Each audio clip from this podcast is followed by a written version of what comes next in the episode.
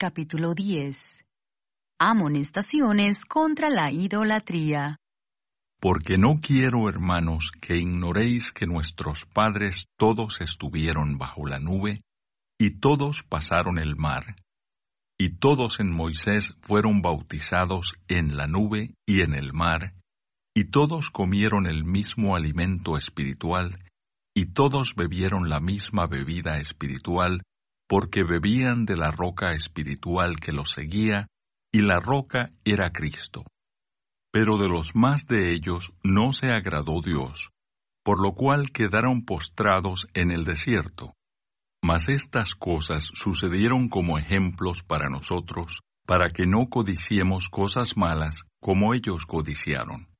Ni seáis idólatras como algunos de ellos, según está escrito.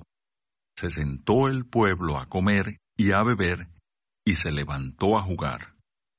Ni forniquemos como algunos de ellos fornicaron, y cayeron en un día veintitrés mil. Ni tentemos al Señor como también algunos de ellos le tentaron, y perecieron por las serpientes. Ni murmuréis como algunos de ellos murmuraron, y perecieron por el destructor. Y estas cosas les acontecieron como ejemplo y están escritas para amonestarnos a nosotros, a quienes han alcanzado los fines de los siglos. Así que el que piensa estar firme, mire que no caiga. No os ha sobrevenido ninguna tentación que no sea humana, pero fiel es Dios que no os dejará ser tentados más de lo que podéis resistir, sino que dará también juntamente con la tentación la salida para que podáis soportar. Por tanto, amados míos, huid de la idolatría. Como a sensatos os hablo, juzgad vosotros lo que digo. La copa de bendición que bendecimos no es la comunión de la sangre de Cristo. El pan que partimos no es la comunión del cuerpo de Cristo siendo uno solo el pan, nosotros, con ser muchos, somos un cuerpo, pues todos participamos de aquel mismo pan. Mirad a Israel según la carne. Los que comen de los sacrificios, ¿no son partícipes del altar? ¿Qué digo, pues, que el ídolo es algo, o que sea algo lo que se sacrifica a los ídolos? Antes digo que lo que los gentiles sacrifican, a los demonios lo sacrifican, y no a Dios. Y no quiero que vosotros os hagáis partícipes con los demonios. No podéis beber la copa del Señor y la copa de los demonios. No podéis participar de la mesa del Señor y de la mesa de los demonios. ¿O provocaremos a celos al Señor? ¿Somos más fuertes que Él? Haced todo para la gloria de Dios. Todo me es lícito, pero no todo conviene. Todo me es lícito, pero no todo edifica. Ninguno busque su propio bien, sino el del otro. De todo lo que se vende en la carnicería, comed sin preguntar nada por motivos de conciencia, porque del Señor es la tierra y su plenitud.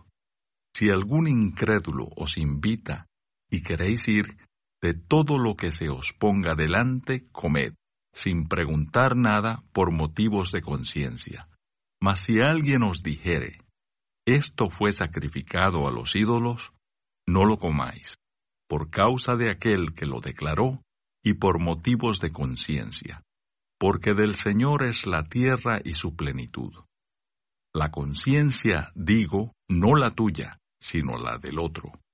Pues ¿por qué se ha de juzgar mi libertad por la conciencia de otro? Y si yo con agradecimiento participo, ¿por qué he de ser censurado por aquello de que doy gracias?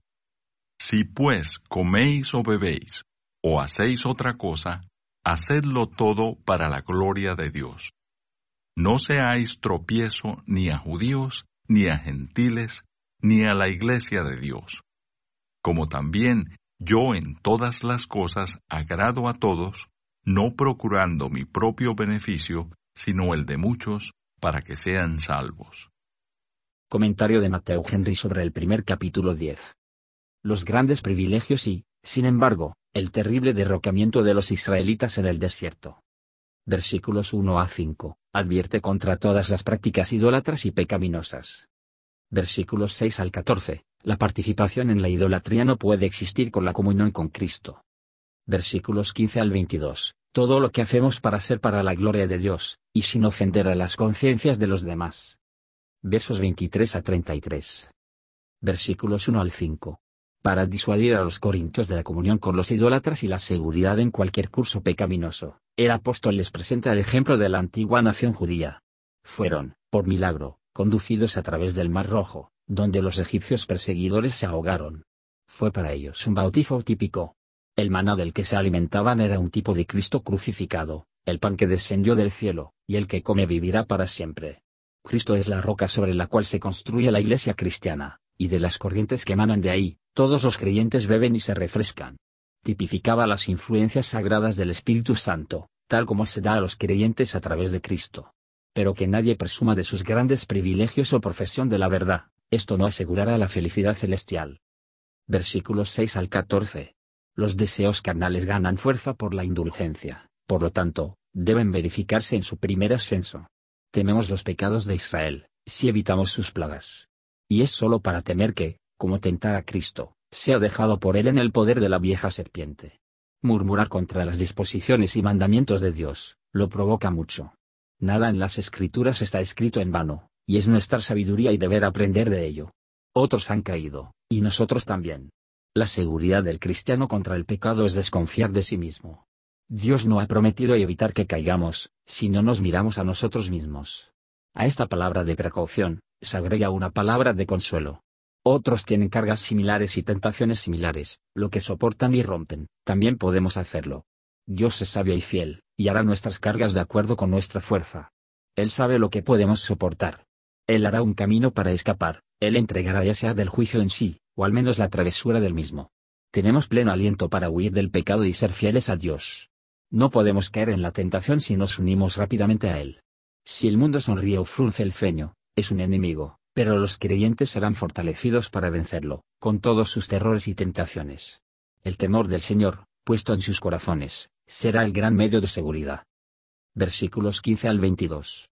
La unión en la cena del Señor no mostró una profesión de fe en Cristo crucificado, y de adorarle la gratitud por su salvación? Los cristianos, por esta ordenanza, y la fe ahí profesada, estaban unidos como los granos de trigo en una barra de pan, o como los miembros del cuerpo humano, al ver que todos estaban unidos a Cristo y tenían comunión con Él y con los demás. Esto se confirma por la adoración judía y las costumbres en el sacrificio. El apóstol aplica esto a festejar con los idólatras. Comer comida como parte de un sacrificio pagano, adoraba al ídolo con quien se había hecho y tenía comunión o comunión con él del mismo modo que el que come la cena del Señor, participa en el sacrificio cristiano, o los que comieron los sacrificios judíos participaron de lo que se ofreció en su altar. Negaba el cristianismo, para la comunión con Cristo, y la comunión con los demonios, nunca se pudo tener a la vez. Si los cristianos se aventuran en lugares y se unen en sacrificios a la lujuria de la carne, la lujuria de los ojos y el orgullo de la vida, provocarán a Dios. Versículos 23 a 33. Hubo casos en que los cristianos podían comer lo que se les había ofrecido a los ídolos, sin pecado. Como cuando la carne se vendía en el mercado como alimento común, para el sacerdote a quien se la había dado. Pero un cristiano no solo debe considerar lo que es legal, sino lo que es conveniente, y edificar a los demás. El cristianismo de ninguna manera prohíbe los oficios comunes de la bondad, o permite el comportamiento descortés a cualquiera, sin embargo, pueden diferir de nosotros en los sentimientos o prácticas religiosas. Pero esto no debe entenderse en las festividades religiosas, que participan en la adoración idólatra. De acuerdo con este consejo del apóstol, los cristianos deben tener cuidado de no usar su libertad para dañar a otros, o para su propio reproche. Al comer y beber, y en todo lo que hacemos, debemos apuntar a la gloria de Dios, complacerlo y honrarlo. Este es el gran final de toda religión, y nos dirige a donde faltan reglas expresas. Un Espíritu Santo, pacífico y benevolente desarmará a los enemigos más grandes. Gracias por escuchar y si te gustó esto, suscríbete y considera darle me gusta a mi página de Facebook y únete a mi grupo Jesús Answers Prayer.